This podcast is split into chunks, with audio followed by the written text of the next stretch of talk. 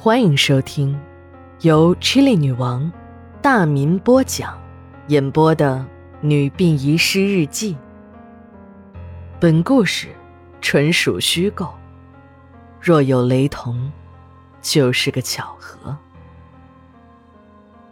第二卷第三十九章上。九月二十八日，晴。那个道人还在继续着他的法事，现场人看着那位老太太从水晶棺中坐了起来，眼睛还会动，嘴角上也挂着一丝笑容，一个个都呆若木鸡了。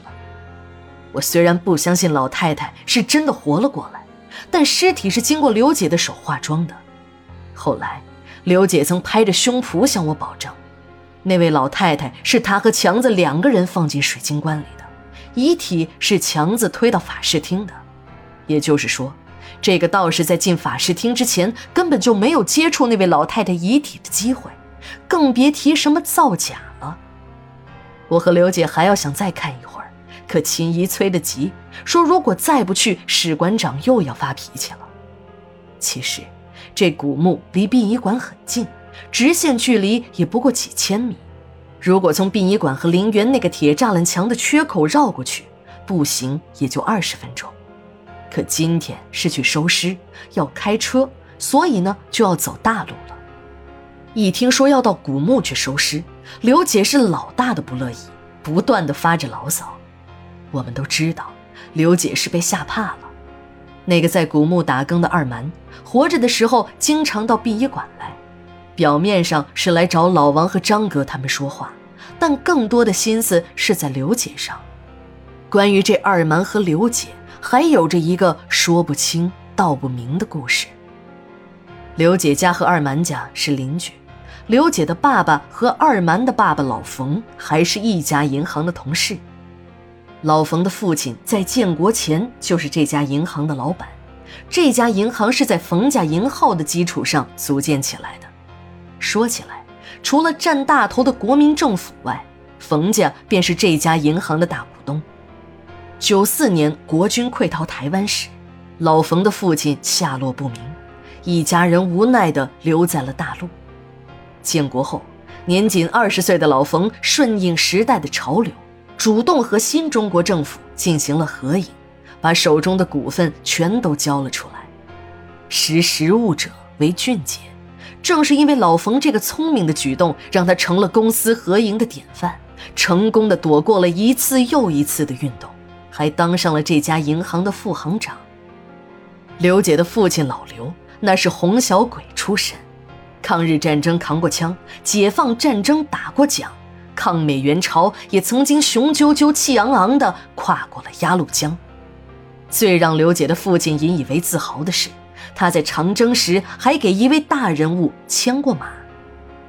刘姐的父亲老刘虽然战功立了一大堆，军衔很高，可官衔并不高，原因就在他文化太低了。市里的领导见了他都要喊首长，可他的实际官职还没有一个公社书记大。总有人替他鸣不平，可老刘自己呢，倒不放在心上。用刘姐父亲的话来说。啥官不官的，打了几十年，大大小小打了上千仗，多少战友都死在了战场上。我只残了两个手指，已经很幸运了。从朝鲜战场上回来后，组织上为了照顾老刘，把他分到了这家银行，当了军管处的处长。在组织的关心下。已经四十多岁的老刘和疗养院的一名护士成了家，这个女人就是刘姐的妈妈。结婚那年，刘姐的妈妈才十九岁，是哭着鼻子，在组织的强力劝说下才同意这门亲事的。老刘那是多少次和生死擦肩而过的人，虽然没有太多的知识，可他对人生的理解并不肤浅。他为人和善，工作积极，对人热情。这样一个好人，很快的赢得了家人和同事的尊重。老刘从来不摆那个军管处处长的架子，对那些个天天发疯似的运动也不感兴趣。正是这样，银行里的员工并没有受到什么大的冲击。当然，造反派们也想整他，可老刘有很深的军队背景，想整他的人也就无可奈何了。这时的老冯是银行主管业务的副行长，由于老刘总是不经意的保护老冯，老冯很感激。一来二去的，两家的关系处得非常好。二满有两个姐姐，家里呢就他一个男孩。小的时候，二满很聪明，是个机灵的孩子。由于刘姐和二满两个人年龄相当，两家的关系又好，就经常的在一起玩。没事的时候，刘姐的父亲和二蛮的父亲就在一起喝点小酒。一次酒兴正酣，看着两个孩子在一边玩的高兴。一时的心血来潮，二蛮的父亲对刘姐的父亲说：“老刘，你看两个孩子多般配呀！啊，干脆啊，我们两家结个亲家，把你闺女嫁给我们家老小子当媳妇儿啊！”那年，二蛮八岁，刘姐七岁。酒桌上的话，也许两家的大人们都没在意，可这两个小鬼却听到了。尤其是二门，从此呢便像模像样的当起了这个护花使者。无论哪个男孩子和刘姐过不去，他都会挺着胸脯站出来：“这是我媳妇儿，再敢欺负我媳妇儿，我就揍你！”说着还要示威般的向对方举举拳头。那时的刘姐虽然年龄小，可这有粉丝的感觉那就是好。再说了，二蛮哥对她是真的好。无论有什么好吃的好玩的，都会拿出来和刘姐分享。如果说事情就这样下去，那一定是一个从小青梅竹马、两小无猜的童话式的爱情故事。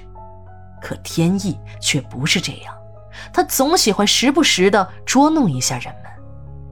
在二门十五岁那年，他的家里发生了大变故。一个村民在距离市区三四十公里的武功山上。发现了几具人体的遗骸。武功山是我们市里的一个观海潮的景点，因传说中有五位神仙曾经在这里修炼过而得名。虽然不太出名，但这里的海滩还是本市人们休闲的好去处。真正的武功山是一座耸立在海边的孤零零的石头山，靠海的一面是陡立的悬崖峭壁。背海的一面则长满了苍翠的树木，这里也曾经是个港口。建国后，在其他的地方修了新港口，于是这里就被废弃了。当年国军仓皇撤退时，就是从这儿上的船。即使是现在，还有游客不断的捡到子弹壳、国军的钢盔、帽徽等。发现这些尸骸，纯属是一个偶然。一个吕姓村民家养的两只山羊不见了，这可急坏了这吕姓村民。这两只山羊对他来说那可是宝贝，自己的媳妇生完孩子没有奶水，孩子每天都要吃这两只山羊的奶水。要是这两只山羊真的丢了，他那刚出生没多久的儿子就得丢了命啊！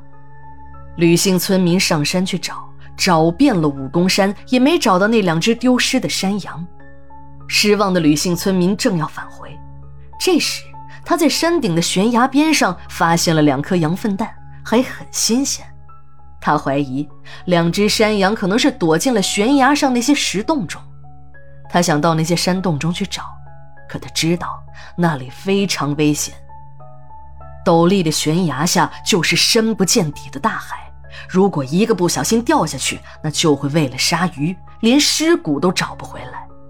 但儿子要不吃奶，就得被饿死，怎么办呢？思虑再三，这吕姓村民还是决定冒一下险，到山崖的石洞中去看看。第二卷第三十九章下，马上回来。